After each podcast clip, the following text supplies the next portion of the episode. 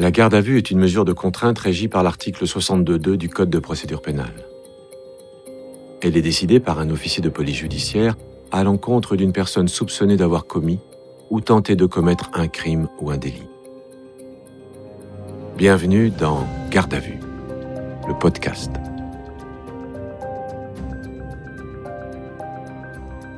Douai-la-Fontaine, une petite ville paisible du Maine-et-Loire. Ce 24 juillet 2012, il est 8 heures du matin et Yvette Julien n'a pas remonté ses volets. Elle n'a pas ouvert le portail de sa maison. Ce n'est pas normal. Sa voisine veut en avoir le cœur net. Quelques minutes plus tard, les pompiers découvrent la vieille dame de 90 ans dans une mare de sang sur le carrelage de sa cuisine. Yvette Julien va survivre et c'est un miracle. Mais elle va garder d'importantes séquelles et attaquée de dos, elle ne pourra fournir aucun renseignement. Une dizaine de gendarmes de la section de recherche d'Angers travaillent à temps plein. Neuf mois plus tard, ils interpellent le neveu d'Yvette Julien, Maurice Boiteux. Le 16 avril 2013, à 14h15, sa garde à vue commence. Ces auditions ont été reconstituées avec des comédiens d'après les procès-verbaux des interrogatoires. Vous entendrez aussi les témoignages des enquêteurs et des avocats qui ont travaillé sur l'affaire. Avez-vous des observations euh, particulières à formuler concernant les conditions de votre garde à vue? Non, non, non, j'ai bien compris mes droits, non, non. Maurice Boiteux, lorsqu'il est placé en garde à vue, on est, euh, on est en début d'après-midi, environ 14 heures. Il euh, descend de son bus. Adjudant Pascal, section de recherche. Et, euh, et, là, pour lui, ça doit être la surprise. Maurice Boiteux n'a jamais connu la justice auparavant, c'est-à-dire qu'il n'a jamais été condamné, il n'a jamais été placé en garde à vue. Alexandre Boutier, avocat de Maurice Boiteux. donc, à mon avis, Maurice Boiteux doit faire le dos rond à ce moment-là. Il sait qu'il a été entendu comme simple témoin à plusieurs reprises, et là, il voit qu'on change de braquet finalement. Alors, je confirme que j'ai souhaité que mon employeur et mon épouse soient informés. Je ne veux pas être examiné. Je ne veux pas d'entretien, ni même être assisté d'un avocat. C'est bien ça? C'est tout à fait ça. Avez-vous des déclarations spontanées à nous faire? Non, non, non. J'attends vos questions.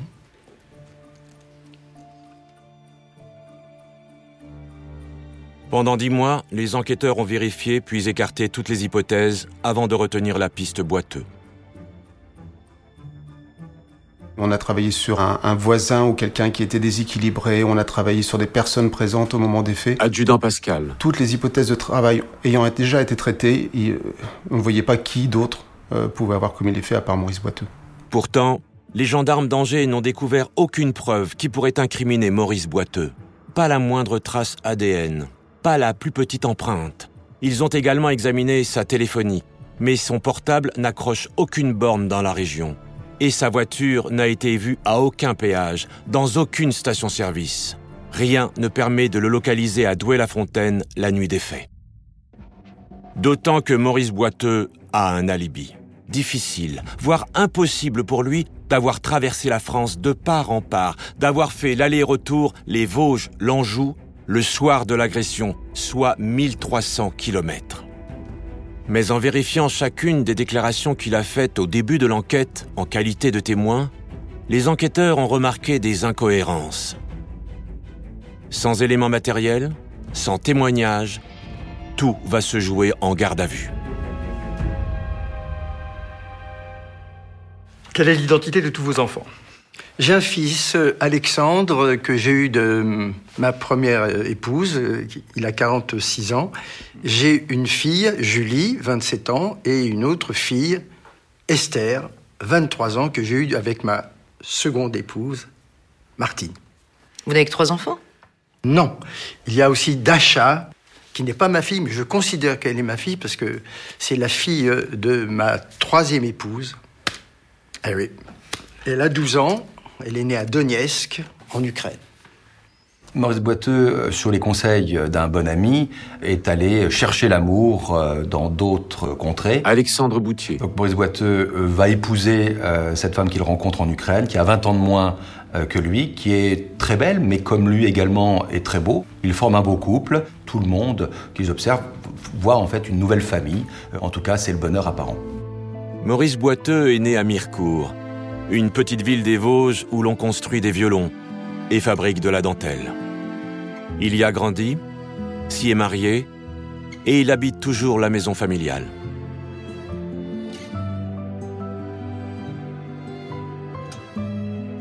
C'est quelqu'un qui a travaillé dans sa vie, qui a réussi, qui a dirigé un puis deux garages avec des dizaines de salariés. Myriam Baba, avocate d'Yvette Julien. Qui est reconnu et qui est très affable, qui est apprécié. Euh, de son petit monde de notables, de bourgeois. Il est sportif, ce qui lui permet aussi bah, d'avoir plusieurs cercles d'amis, parmi lesquels eh bien, on voit des notaires, le notaire du, du coin, d'autres amis, enfin bref. Euh, Maurice Boiteux a une vie, euh, j'ai envie de dire, euh, normale, avec un confort matériel euh, très satisfaisant. Monsieur Boiteux, est-ce que vous confirmez ce que vous avez dit à nos enquêteurs lorsqu'ils vous ont entendu à Angers le 18 août 2012, à savoir que vous êtes légataire universel de votre tante et qu'elle a déposé un testament dans ce sens chez le notaire? Oui. Confirmez-vous ce que vous avez dit toujours ce 18 août, à savoir que vous ne saviez pas s'il existait une reconnaissance de dette ou un autre document qui liait votre tante à une tierce personne? Hum Bon. Alors, regardez ce qu'on a trouvé chez votre tante. La tante de Maurice Boiteux euh, avait un carnet et elle notait absolument tout, euh, même euh, l'achat d'une baguette, même le cadeau à quelqu'un. Et on a pu remonter ainsi euh, sur dix ans absolument tout ce qu'elle a dépensé, que ce soit en chèque ou en numéraire. Adjudant Nathalie, section de recherche. Et ainsi, on a vu que les seuls liens financiers qu'elle avait, c'était avec son neveu Maurice Boiteux. Nous vous présentons le scellé numéro 1 de la procédure 42-53-12, euh, qui contient une copie du chèque de 400 000 francs en date du 30 juillet 2001, émanant de votre tante Yvette et établi à votre nom. Je peux très bien vous en parler. Eh bien, on vous écoute, monsieur Boiteux.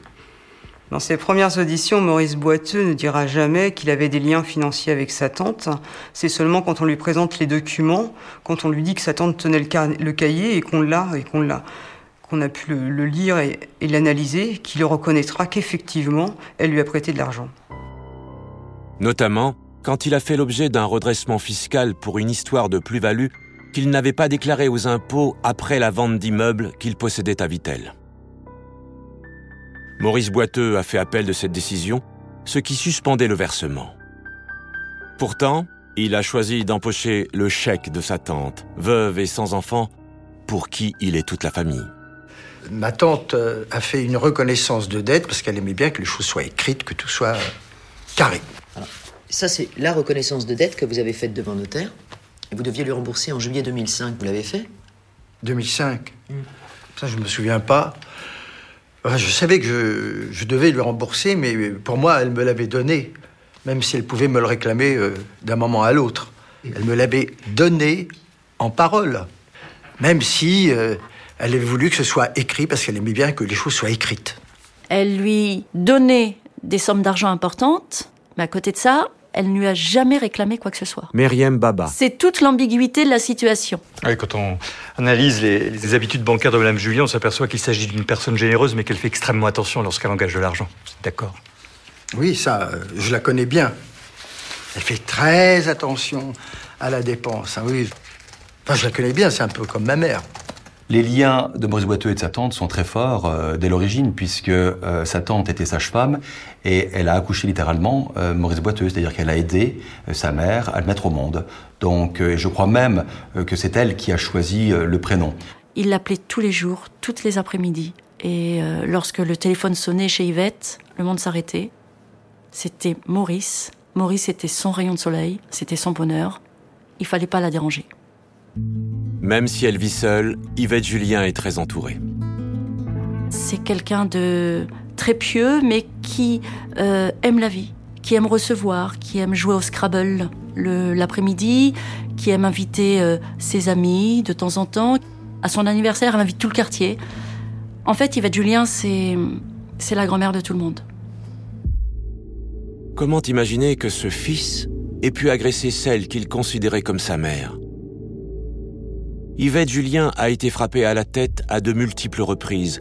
Certaines blessures mesurent plus de 20 cm.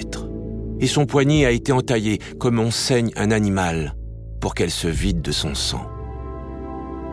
La scène de crime est tellement sanglante que les gendarmes d'Angers ont fait appel à une profileuse, c'est-à-dire à une spécialiste en sciences du comportement pour qu'elle tente d'établir le profil de l'agresseur.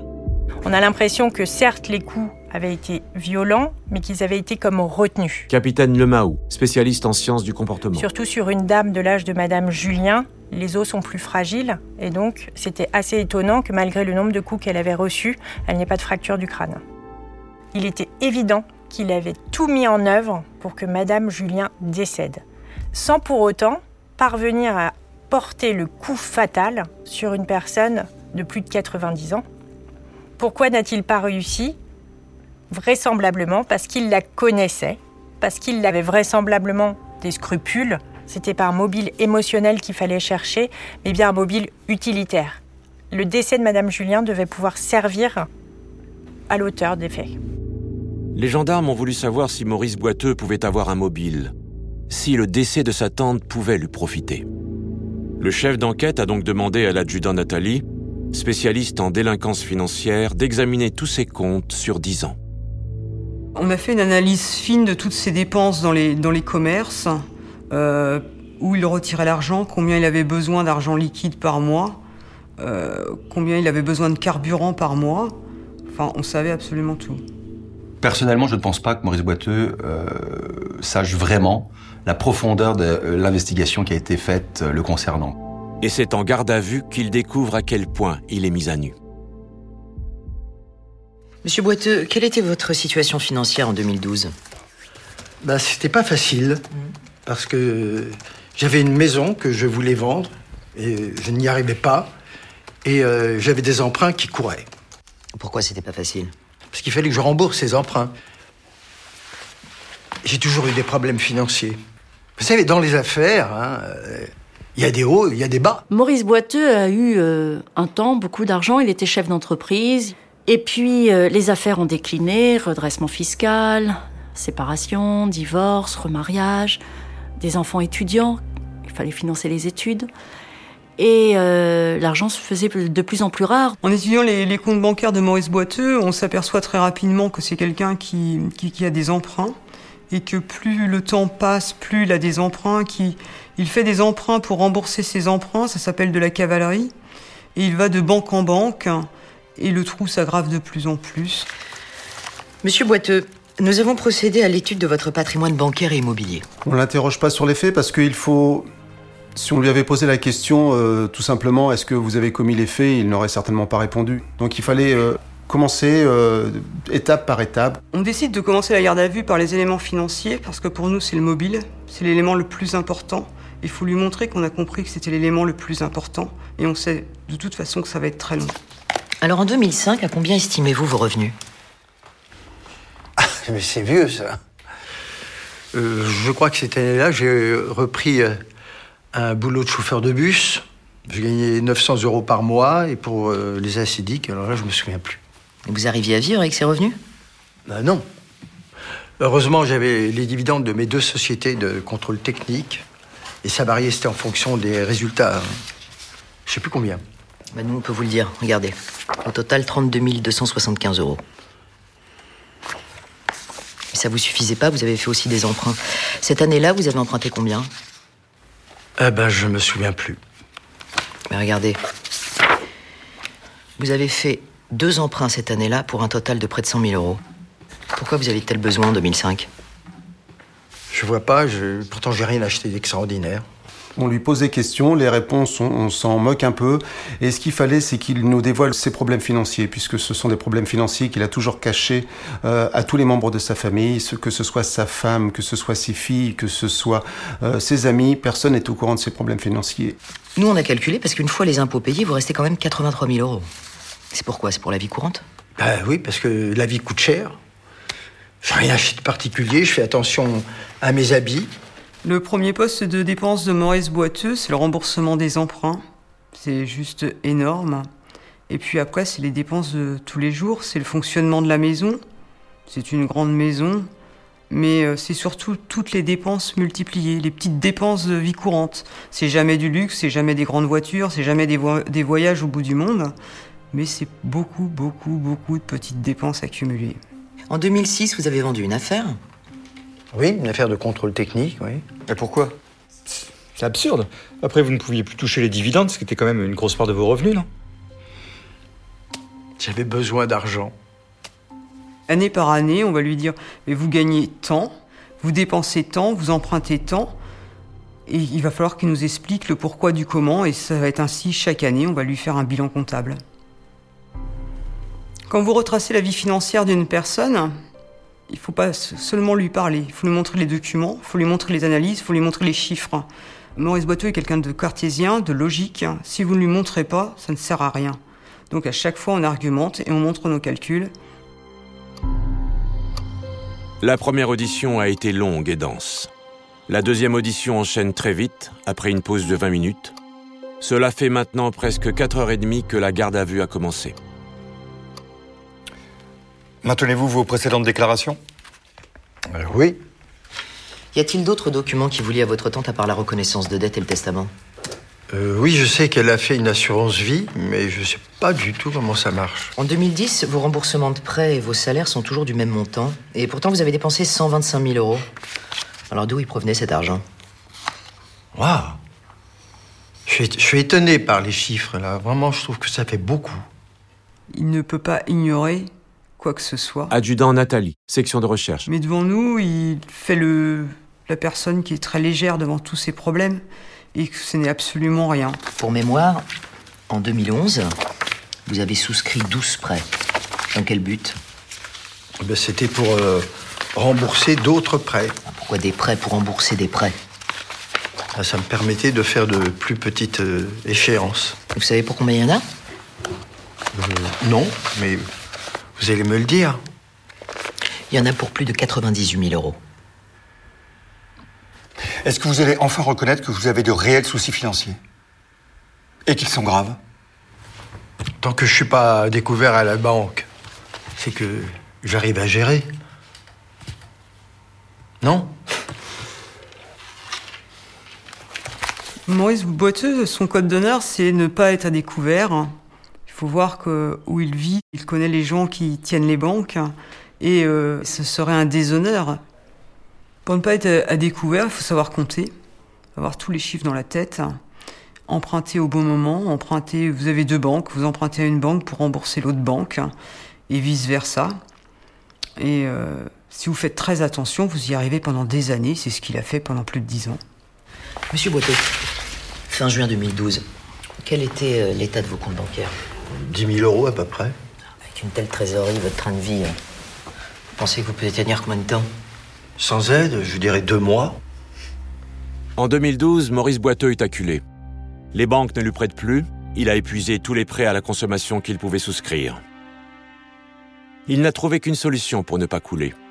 Se tourner vers ses amis notables en expliquant qu'il a besoin d'argent pour ses filles. Il va aller voir les uns après les autres ses amis, il va leur demander 1000 euros, 2000 euros, 3000 euros, jusqu'à 5000 euros. Et il dira ni à l'un ni à l'autre qu'il a demandé de l'argent à ses amis et ainsi euh, il va pouvoir continuer à vivre jusqu'au printemps où on va l'interpeller. Vous avez dit à votre ami Gino qu'il vous manquait 2000 euros par mois. Mais c'est pas 2000 qui vous manquait, c'est 8000 euros. Donc le différentiel est de 6000 euros. Pourquoi vous mentez à vos amis? J'ai jamais eu de découvert à ma banque. Vous m'emmerdez avec mon différentiel. J'ai tenu bon jusque-là.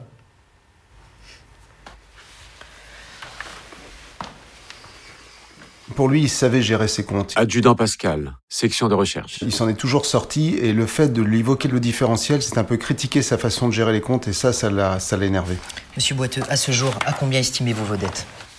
À 125 000 euros, j'ai fait mes calculs euh, dernièrement, au mois de décembre. Vous avez l'habitude de mentir à vos amis ou de pas dire toute la vérité?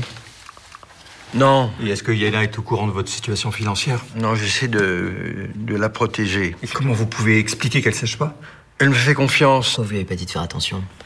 Ça, je n'ai fait que cela. Mais vous lui avez pas montré l'état de votre situation pour qu'elle puisse faire attention? Euh, pour l'instant, je, je m'en sors tout seul. Mais pourquoi vous n'avez pas diminué ou freiné votre train de vie? Bah, Jusque-là, je, je suis arrivé à m'en sortir. Et pourquoi vous n'avez pas dit dans vos précédentes déclarations que vous aviez des problèmes financiers d'une telle ampleur? Je pensais pas que ça pouvait vous intéresser. Ah, Et pourquoi ne pas avoir dit que vous étiez bénéficiaire de l'assurance vie de votre tante? Bon, ça, je savais pas. Vous savez combien il y a sur cette assurance vie? Euh, non, pas du tout. Je sais qu'elle a sur son compte en banque 2000 euros et qu'elle a une rente euh, assez forte, entre 150 000 et 250 000 euros. C'est une euh, très grosse somme. Mais alors pourquoi pas avoir donné ces montants-là avant? Mais je ne pensais pas que ça vous intéressait, enfin, que ça pouvait intéresser l'enquête. Écoutez, monsieur Boiteux, vous nous dites qu'il vous manque 125 000 euros. Hum. Hein, que l'assurance vie de votre tante doit avoir entre 150 000 ou 250 000 euros. Hum. Vous savez qu'il y a une enquête pour tentative d'assassinat, mais alors vous, vous ne voyez toujours pas de lien avec l'enquête. Ah ben non, je vois pas. Il est tard. On va en rester là. Hein Faut que vous signiez le PV. Les auditions ont débuté dans l'après-midi. Il fait nuit noire désormais. La garde à vue a commencé il y a presque 9 heures. Les gendarmes qui ont fait la route depuis Angers sont fatigués mais contents. À l'issue de cette première journée, ils estiment avoir rempli leur mission. Maurice Boiteux, lui, passe sa première nuit en chambre de sûreté. La première audition va durer 7 heures. Ça peut paraître long, mais c'est le temps qu'il faut pour euh, plus de 10 ans de vie financière de Maurice Boiteux. Il a pu, à un moment de sa vie, même toute sa vie, dire qu'il n'avait pas de problème. Adjudant Nathalie. Mais après 7 heures de discussion comme on vient de faire, après 7 heures de questions, il est bien obligé de reconnaître qu'il a des problèmes. Non seulement il nous l'a dit à nous, mais lui aussi, il vient de se l'avouer, il avait de réels problèmes financiers. Les enquêteurs ont l'habitude de dire on attendrit la viande et c'est vrai qu'il va y avoir 8 heures d'interrogatoire euh, poussé. C'est éprouvant physiquement. Alexandre Boutier, avocat de Maurice Boiteux. Suite à ça, on vous laisse bah, cogiter avec vous-même dans une cellule qui n'est pas appréciable, qui sent mauvais généralement, où il fait froid. Vous n'y dormez pas, vous ne vous y reposez pas et on rattaque le lendemain. Quand les gendarmes le reprennent pour la troisième audition, il est 9h du matin. La garde à vue a commencé il y a près de 20 heures. Maurice Boiteux ne veut toujours pas manger.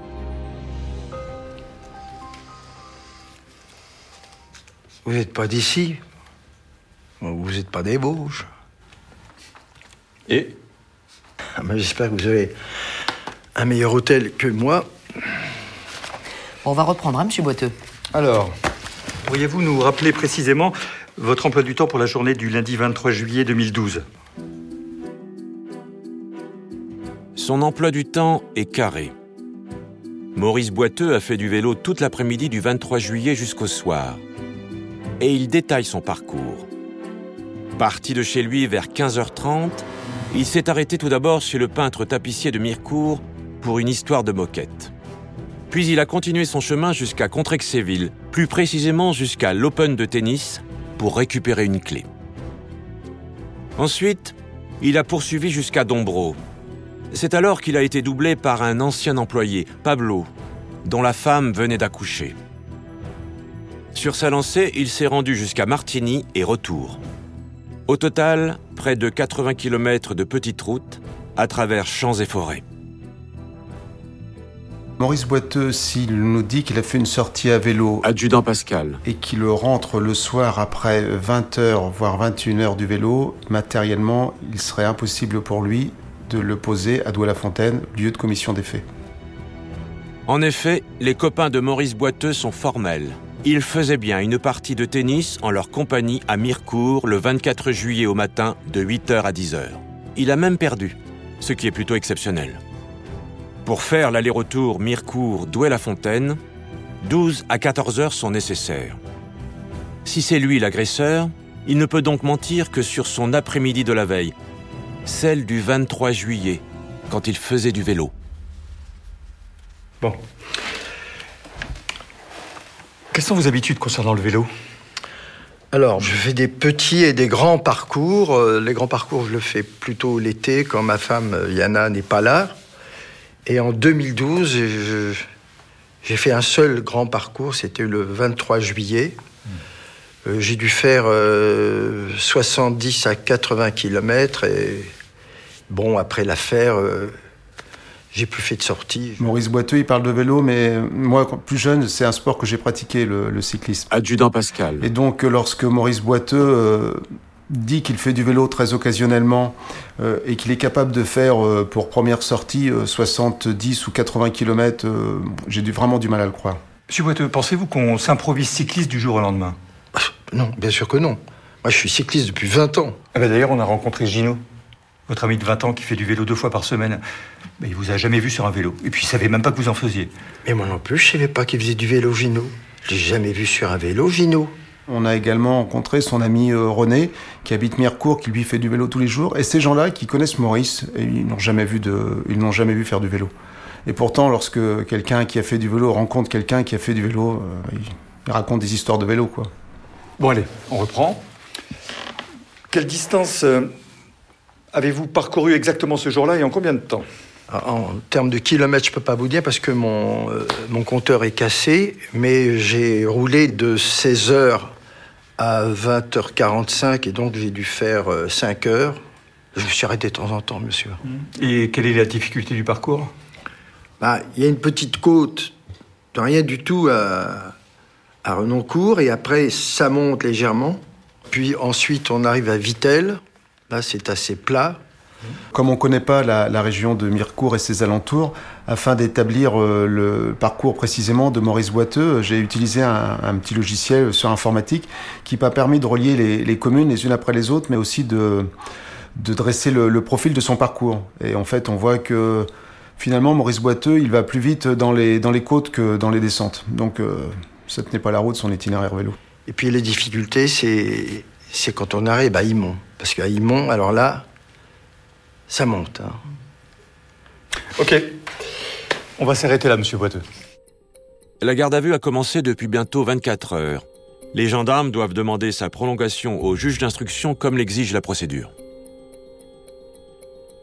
C'est l'heure de déjeuner, mais Maurice Boiteux refuse toujours de s'alimenter. Quand les enquêteurs débutent la quatrième audition, ils ont à nouveau 24 heures devant eux pour faire craquer Maurice Boiteux. Bon, on continue. Et après l'Open, que faites-vous? Ben, je, je continue euh, ma route et je, je rencontre euh, le Pablo. Ouais, alors on va voir si vous mentez là. Vous avez vu Pablo ce jour-là hein? Ah oui, c'est forcément ce jour-là que j'étais à vélo. On lui dit euh, bon, on va voir si vous avez menti ou pas. C'est pour lui dire que on, sait la vérité et que faut pas qu'il nous mente sur un détail comme ça parce que cela c'est un détail. C'est un genre de petit test et on essaie d'être gentil avec lui euh, sans le brusquer. Pablo a été placé en garde à vue et dès le début, il a, il a reconnu ne pas avoir rencontré euh, Maurice Boiteux. Euh, il est dit avoir euh, fait ce témoignage à la demande de son ancien patron, euh, qui était quelqu'un de sympathique pour lui. Lors de votre déposition du 18 août, vous avez déclaré qu'en quittant l'Open, vous avez été doublé par Pablo qui allait à la maternité. Vous me confirmez? Oui. Monsieur Boiteux, comme vous l'avez dit, ce 23 juillet 2012, la femme de Pablo était bien à la maternité, ça c'est vrai. Mais nous savons de manière formelle que Pablo, à cette heure-ci, était chez lui, précisément de 16h39 à 19h46. Alors, dans ces conditions, comment pouviez-vous le voir au même moment au volant de sa voiture? J'ai menti. J'ai j'ai pas vu Pablo. Et je voulais qu'on me croie.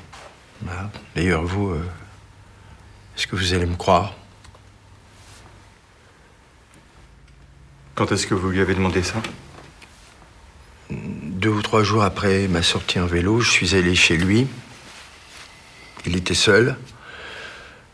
Euh, je lui ai dit que j'étais venu faire du vélo près de chez lui, qu'il fallait qu'il dise qu'il m'avait vu.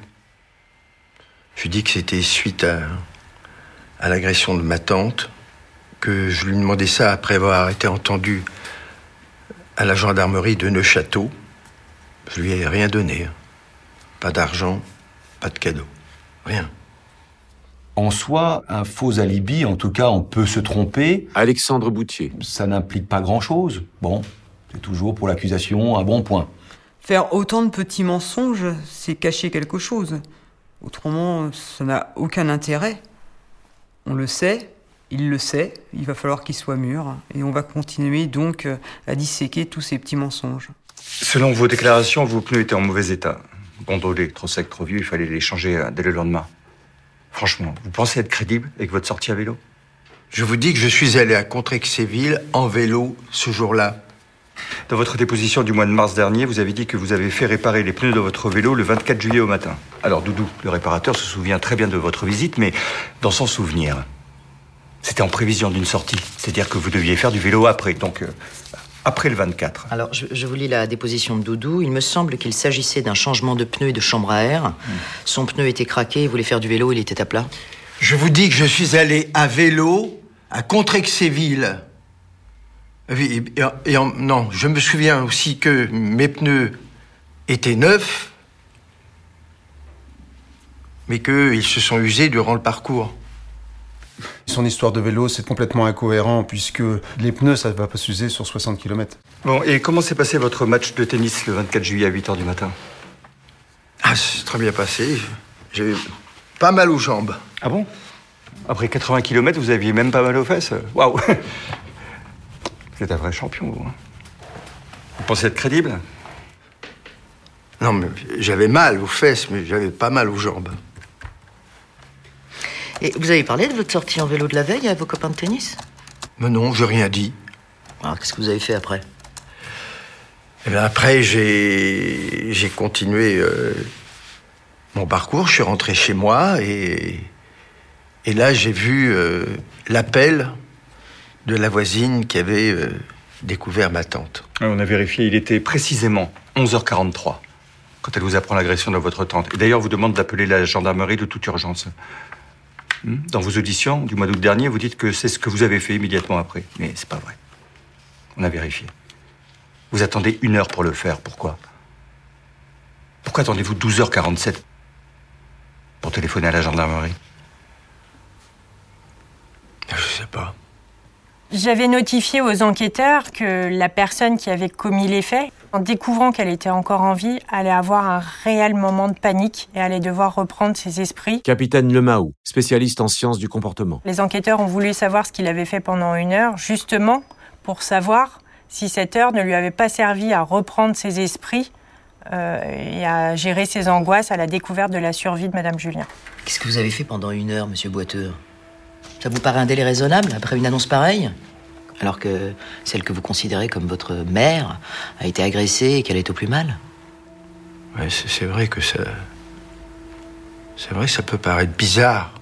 Mais je sais pas, j'étais, j'étais effondré, j'étais en larmes. Je, je, je savais pas quoi faire, j'ai même pas appelé la gendarmerie. Et alors après, qu'est-ce que vous avez fait? Rien. Bon, toujours dans votre audition, vous affirmez que vous êtes resté chez vous pour attendre des nouvelles. hein. Vous expliquez que vous n'êtes pas sorti. Je vous lis. J'ai été secoué, j'étais un peu perdu, j'étais seul et j'avais plus la tête à faire autre chose. Ouais. C'est vrai. Oui, sauf que vous êtes allé à Golbet, entre 13 et 14 heures, que vous avez retiré de l'argent et que vous avez pris de l'essence. Tiens, d'ailleurs, pourquoi être allé à Golbet alors qu'il y a une station-service à 20 mètres de chez vous? Golbet. Ah, ah ouf. oui, Golbet. Non, parce que j'avais, euh, j'avais euh, vu des chaussures en solde que je voulais acheter et euh, d'ailleurs je les ai, achetées. Ce sont celles-ci.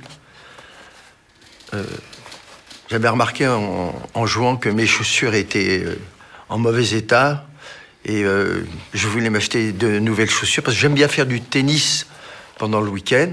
Donc je suis allé à, à les acheter euh, en solde, 29,90 euros. Vous pensez vraiment être crédible quand vous dites que vous êtes effondré en larmes après l'annonce de l'agression de votre tante et que vous allez faire les soldes pour acheter une paire de baskets? Vous vous souvenez même du prix?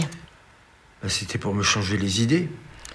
À plusieurs reprises, on a demandé à Maurice Boiteux s'il pense qu'il est crédible devant nous, avec tous ces mensonges. Parce qu'en fait, on voulait faire appel à son intelligence, lui démontrer qu'on n'apportait aucun jugement euh, sur ce qu'il avait à nous dire, mais on voulait que lui-même comprenne que bah, ce qu'il disait, ça n'avait pas de sens.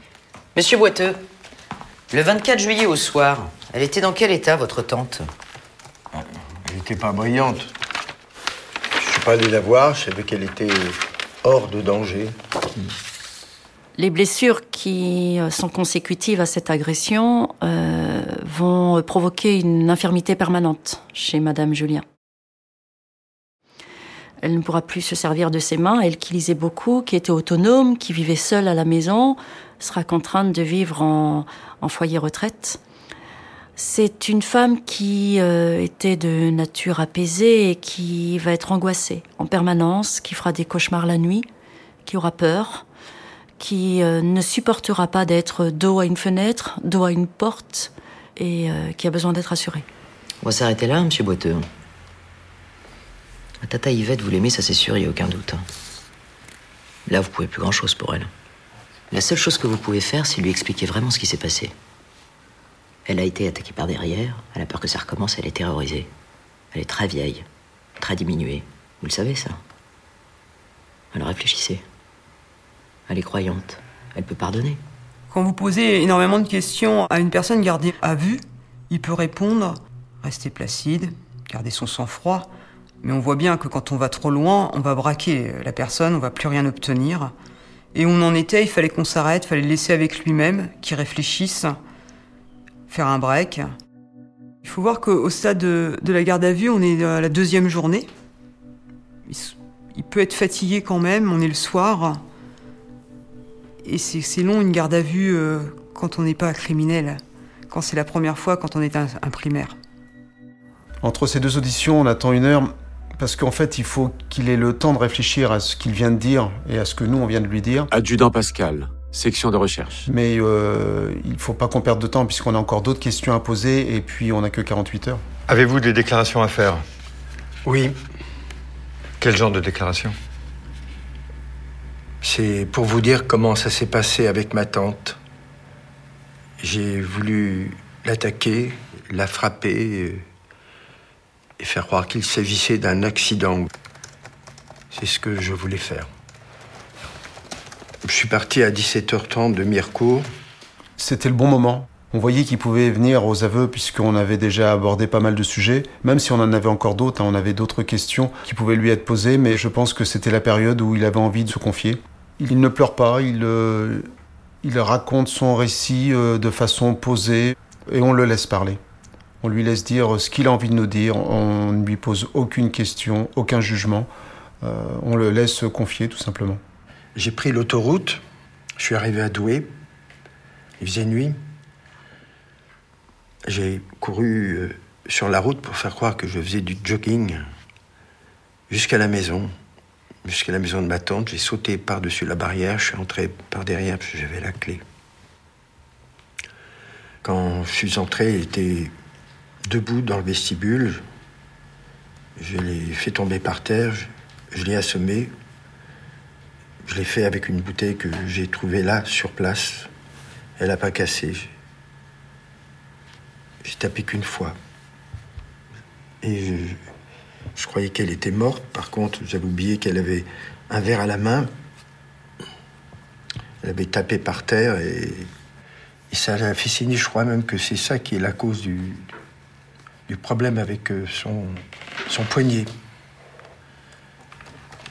Je suis reparti par le volet de la salle à manger. Dans cette audition, en fait, il ne dit pas la vérité, ça on le sait pertinemment, parce qu'il nous annonce qu'il a donné qu'un seul coup à la tête, ça on sait que c'est faux, mais euh, on ne lui pose pas de questions supplémentaires, on lui laisse dire ce qu'il a envie de dire, et puis euh, on reviendra sur le détail ultérieurement. Avouer, c'est déjà faire un premier pas. Faire tout d'un seul coup, c'est toujours difficile. Il avait déjà avoué qu'il avait des difficultés financières. Après, il avoue qu'il a frappé sa tante. Adjudant Nathalie. Bien, plus tard, il avouera qu'il a frappé plusieurs fois sa tante. Est-ce qu'il y avait du sang partout? Il y avait du sang. Mmh. Bon, voilà. Vous vous êtes nettoyé où? Dans la salle de bain, je me suis lavé les mains, j'ai pris un torchon. Et j'ai essuyé le lavabo et j'ai jeté le torchon dans une poubelle sur l'autoroute. Comment vous avez payé l'autoroute En liquide. À l'aller comme au retour Oui, autrement. Vous auriez eu les traces de ma carte de crédit. Maurice Boiteux est quelqu'un de très organisé dans sa vie et il va l'être dans la préparation de son crime. Alexandre Boutier, avocat de Maurice Boiteux. Mais il manque quand même un élément euh, déterminant, c'est-à-dire que il y a quand même euh, quelque chose de tout à fait euh, singulier, de surprenant dans ce dossier, c'est qu'il n'y va avec aucune arme. Vous avez autre chose à dire? Non, je n'ai aucun détail qui me revienne pour l'instant. On va faire une pause, monsieur Boiteux. On arrête parce qu'il a dit ce qu'il avait à dire, ce qui était important. Adjudant Pascal. Et puis, euh, il faut qu'il cogite avec ça un petit peu. Je veux dire, ça doit être compliqué pour lui d'avouer de, de, tels actes. Vous pouvez signer le, le PV, s'il vous plaît Maurice Boiteux avoue parce que pour la première fois de sa vie, il est mis en face de la vérité. Myriam Baba, avocate d'Yvette Julien. Et de la réalité de sa vie. Lui, parce qu'il est intelligent, au travers de tout ce qui s'est dit, Alexandre Boutier. toutes les questions qui ont été posées pendant le garde à vue, il comprend qu'il est fini. Comme on dit dans le jargon, Maurice Boiteux a fait la bascule. Une demi-heure pour avouer le plus gros, sa culpabilité. Les enquêteurs doivent maintenant faire le point avec le reste de l'équipe et laisser quelques heures à Maurice Boiteux, le temps que ses souvenirs remontent à la surface. Les gendarmes ont besoin de détails supplémentaires. Quand ils reprennent l'audition, quatre heures plus tard, ils espèrent que Maurice Boiteux va leur lâcher une preuve matérielle indiscutable qui leur fait défaut jusqu'ici. Alors reprenons, monsieur Boiteux. Vous êtes dans la maison, et qu'est-ce qui se passe?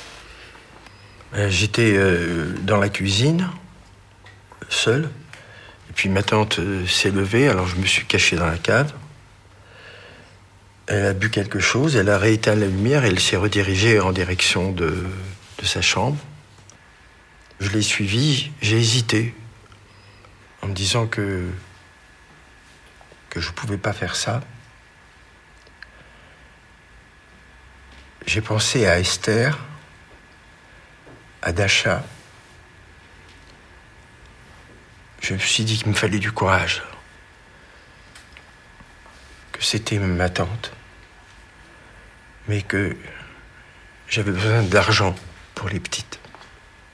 Il s'est trouvé dans une situation qu'on appelle en psychologie de dissonance cognitive, c'est-à-dire qu'il aime sa tante et en même temps il a besoin de la tuer Jean-Luc Brière, expert psychologue. pour hériter d'elle. C'était les deux vieux de la famille, les deux vieux, la tante avait 90 ans et lui une soixantaine d'années. Et pour sauver les jeunes, pour sauver la famille, eh bien il fallait que les deux vieux se sacrifient. Et lui, s'il a sacrifié sa tante, lui aussi s'est sacrifié. C'est pas de gaieté de cœur, je dirais, qu'il va aller tuer sa tante euh, comme ça. J'avais une bouteille que j'avais remontée de la cave. Je l'ai prise par les épaules. Je l'ai tapée sur le côté droit. Quand elle s'est écroulée euh, en arrière, elle s'est retournée sur le ventre et là, je l'ai tapée plusieurs fois. Ah non, j'ai oublié de dire que la bouteille dont je me suis servi, je l'ai nettoyée dans le lavabo, je l'ai essuyée, je l'ai remise dans, dans la cave. Si elle y est encore, il y a des taches de sang dessus. Ça fait comme des taches de, vin. Quand il nous parle de cette bouteille qu'il va récupérer à la cave, effectivement, là, on a un élément probant, euh, une, une preuve matérielle qui ne peut pas disparaître. Et là, en fait, c'est l'élément qu'on attendait. On savait qu'on n'avait plus qu'à aller euh, faire une perquisition dans cette maison et récupérer l'arme du crime. Et l'arme du crime était présente toujours dans le casier à l'endroit précis où nous l'avait désigné. Monsieur Boiteux, lorsque vous, vous quittez la maison, est-ce que vous pensiez que Tata Yvette était encore vivante? Le sang ne, ne coulait plus au niveau de sa tête. Alors moi, je ne me suis pas dit si elle allait mourir ou pas. Moi, je suis parti tout de suite. Les gendarmes ont pratiquement bouclé leur dossier. Maurice Boiteux va passer sa deuxième nuit en geôle. Au matin du deuxième jour, il accepte enfin un petit déjeuner.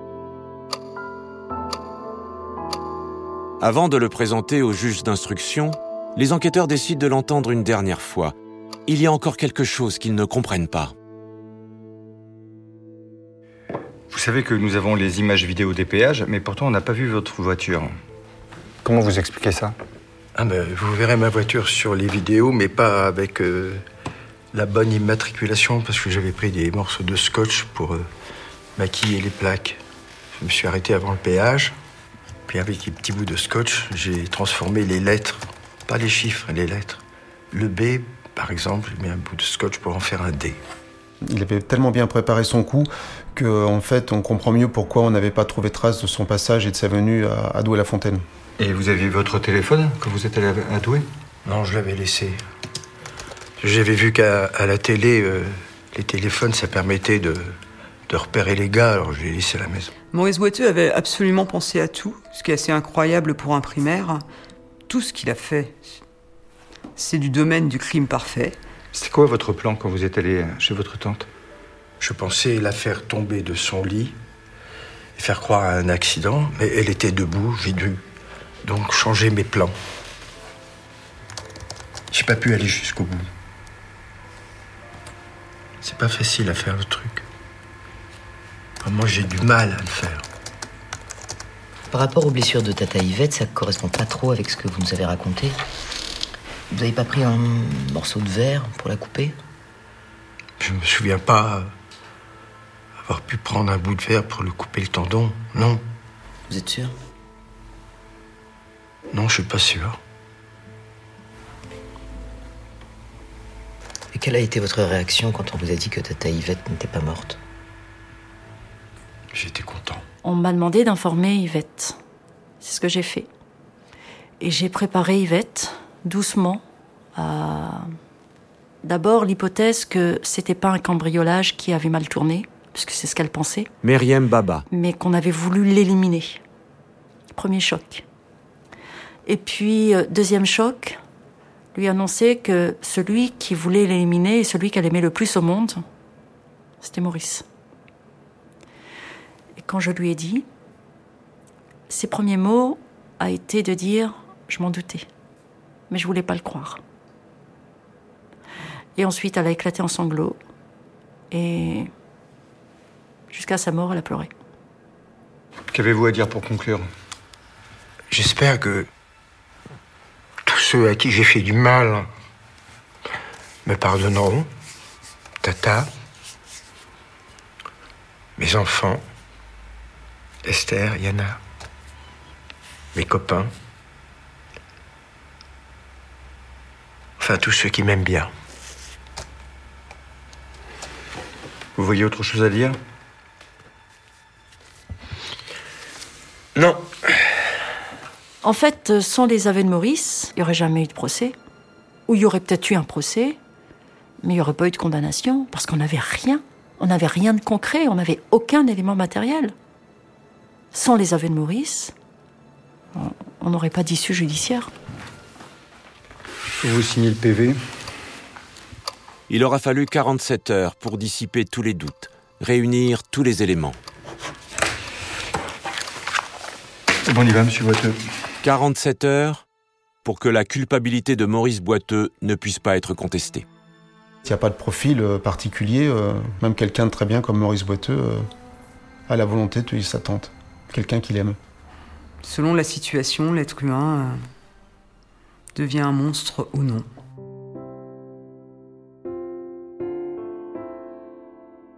Trois ans après les faits, en janvier 2015, le procès de Maurice Boiteux s'est ouvert devant la cour d'assises d'Angers pour tentative d'assassinat. Yvette Julien a voulu assister à l'audience. Elle est même venue témoigner. Elle est arrivée au procès dans son fauteuil roulant avec sa petite couverture à carreaux. Et on a fait entrer dans le box des accusés Maurice. Silence de plomb dans la salle d'audience. Et à un moment donné, elle se tourne vers la droite et son regard croise celui de Maurice. Et là, la scène est euh, surréaliste. Elle se met à crier le prénom de son neveu adoré.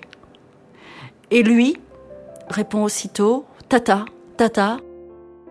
L'un et l'autre ont tendu leurs deux mains, ont pointé leurs doigts, et euh, cette main qui pouvait pas se rejoindre. Et euh, Maurice lui a parlé comme un petit garçon parle à sa maman. Et se sont mis à pleurer l'un et l'autre. Et elle lui dit Je te pardonne, Maurice. Mais la justice doit passer, il faut que tu sois jugé.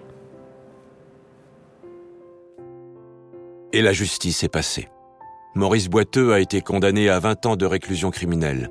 Il n'a pas fait appel. Au cours de l'audience, il avait dit qu'un type comme lui devait finir ses jours en prison. Yana a divorcé très vite, et il n'y a plus que ses filles qui viennent le voir derrière les barreaux. Tata Yvette est morte deux ans plus tard, en 2017. Elle a légué toute sa fortune à l'église. Garde à vue est un podcast coproduit par Initial Studio et WhatsApp Film à partir de la série documentaire 48 heures, produite par WhatsApp Film et France Télévisions et réalisée par Mathieu Belghiti et Frédéric Lantieri. Production exécutive du podcast, Initial Studio. Production éditoriale, Sarah Koskiewicz et Mandy Lebourg.